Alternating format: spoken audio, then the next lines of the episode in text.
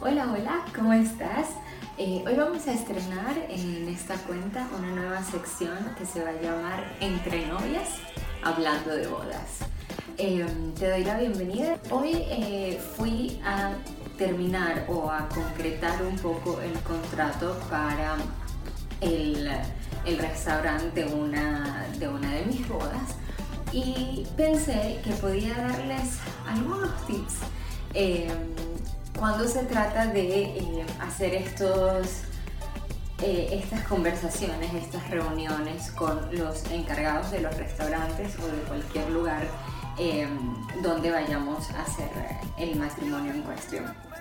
Así que bueno, lo primero que te quiero decir es que hagas hasta lo imposible por encontrarte cara a cara con la persona que va a ser responsable ese día de tu, de tu restaurante, de tu catering, de la comida, digamos, en general.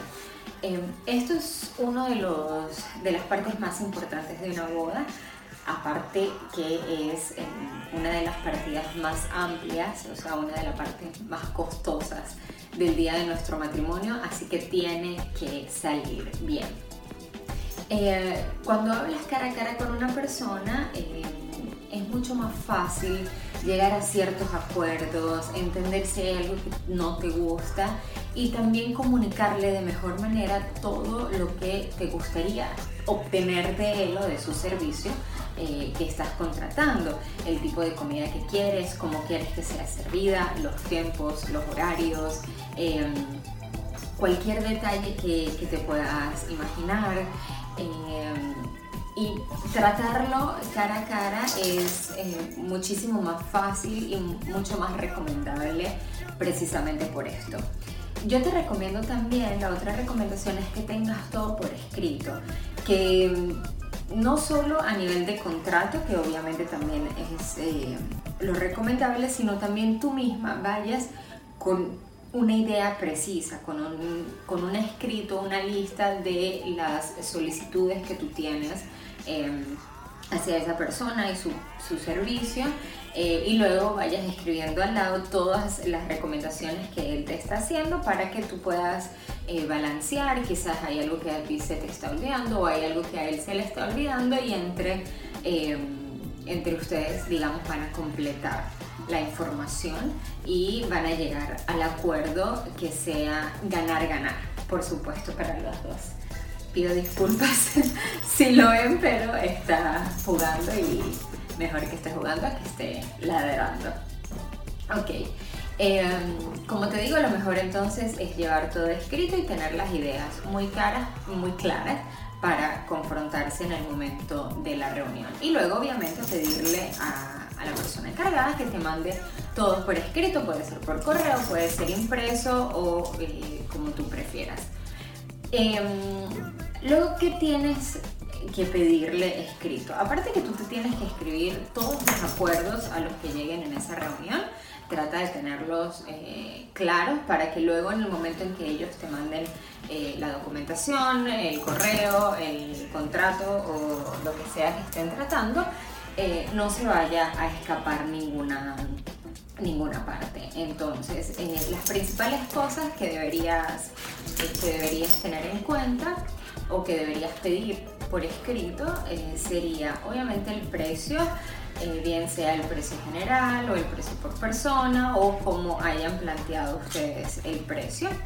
Luego tienes que pedir que te escriba todo el menú. Yo te recomiendo que te escriba el menú eh, que escriban por favor si hay personas alérgicas, si hay personas vegetarianas, si hay personas intolerantes o con una dieta particular.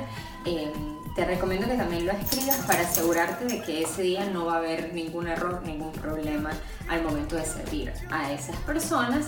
Eh, la modalidad de servicio, eh, si es buffet, si es finger food, si es servido a mesa, la cantidad de mesoneros que te van a proporcionar.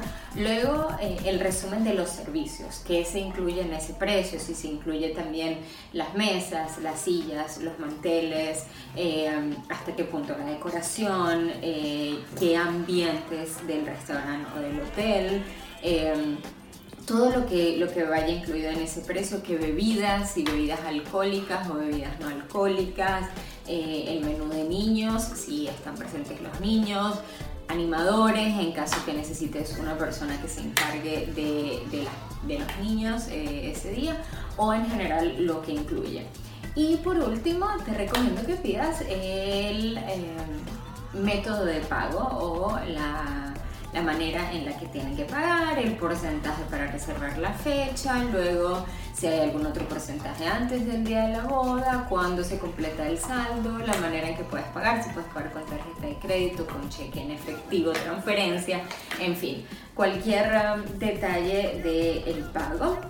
Y luego, obviamente, eh, vas adjuntando a este escrito, a este contrato, aparte que tiene que estar firmado por la persona en cuestión y, por ti, por supuesto, porque es un acuerdo bilateral. Eh, y por último, vas a ir adjuntando todos los recibos de pago que te vayan dando.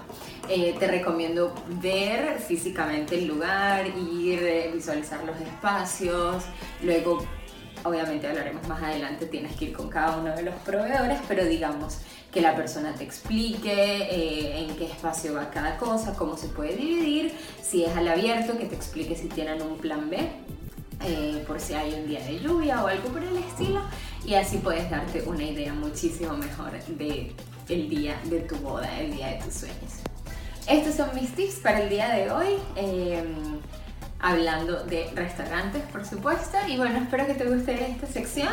Eh, déjamelo en los comentarios del post si te gusta y de qué te gustaría que habláramos. Así que bueno, muchísimas gracias. Nos vemos el próximo viernes. Esto es Entre Novias Hablando de Bodas. Muchas gracias.